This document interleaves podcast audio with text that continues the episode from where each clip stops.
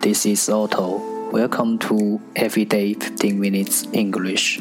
大家好，我是 Otto。您现在收听的是荔枝 FM 幺四七九八五六，读听每日十五分钟英语。欢迎收听，欢迎订阅。微信公众号 Otto Everyday O T T O E V E R Y D A Y，请添加，让学习英语融入生活，在途中遇见未知的自己。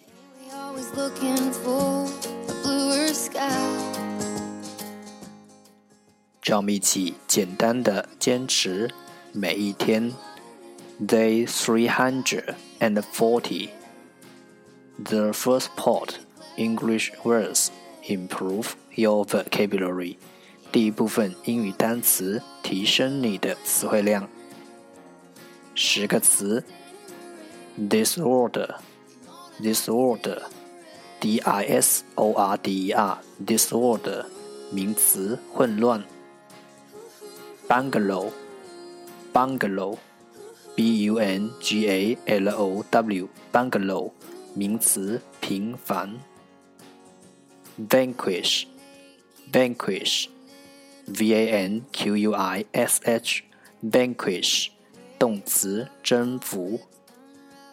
gape, gape, g a p e, gape，名词，打呵欠。graphic, graphic, g r a p h i c, graphic，形容词，形象的。dwarf。the Wolf, D W A R F, Dwarf，名词，侏儒。Envy, envy, E N V Y, envy，名词，妒忌。Domain, domain, D O M A I N, domain，名词，领域。Compact, compact。C O M P A C T，compact，名词，带进小粉盒。Shutter，shutter，S H U T T E R，shutter，名词，百叶窗。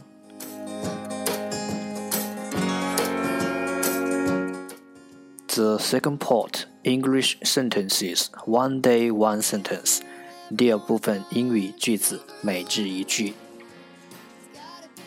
Readers are plentiful, thinkers are rare. Readers are plentiful, thinkers are rare. 阅读的人很多，但思考的人很少。Readers are plentiful, thinkers are rare. Readers, readers，阅读的人。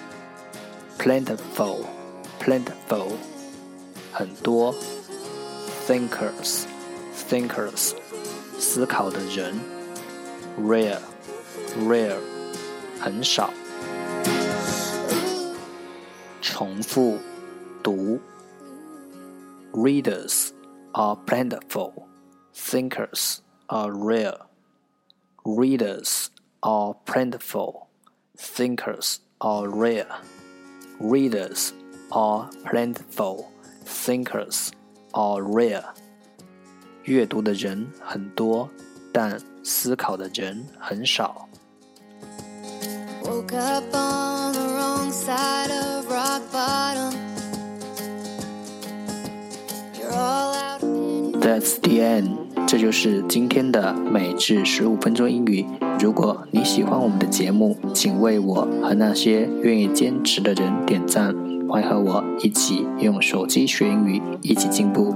See you next time，再见。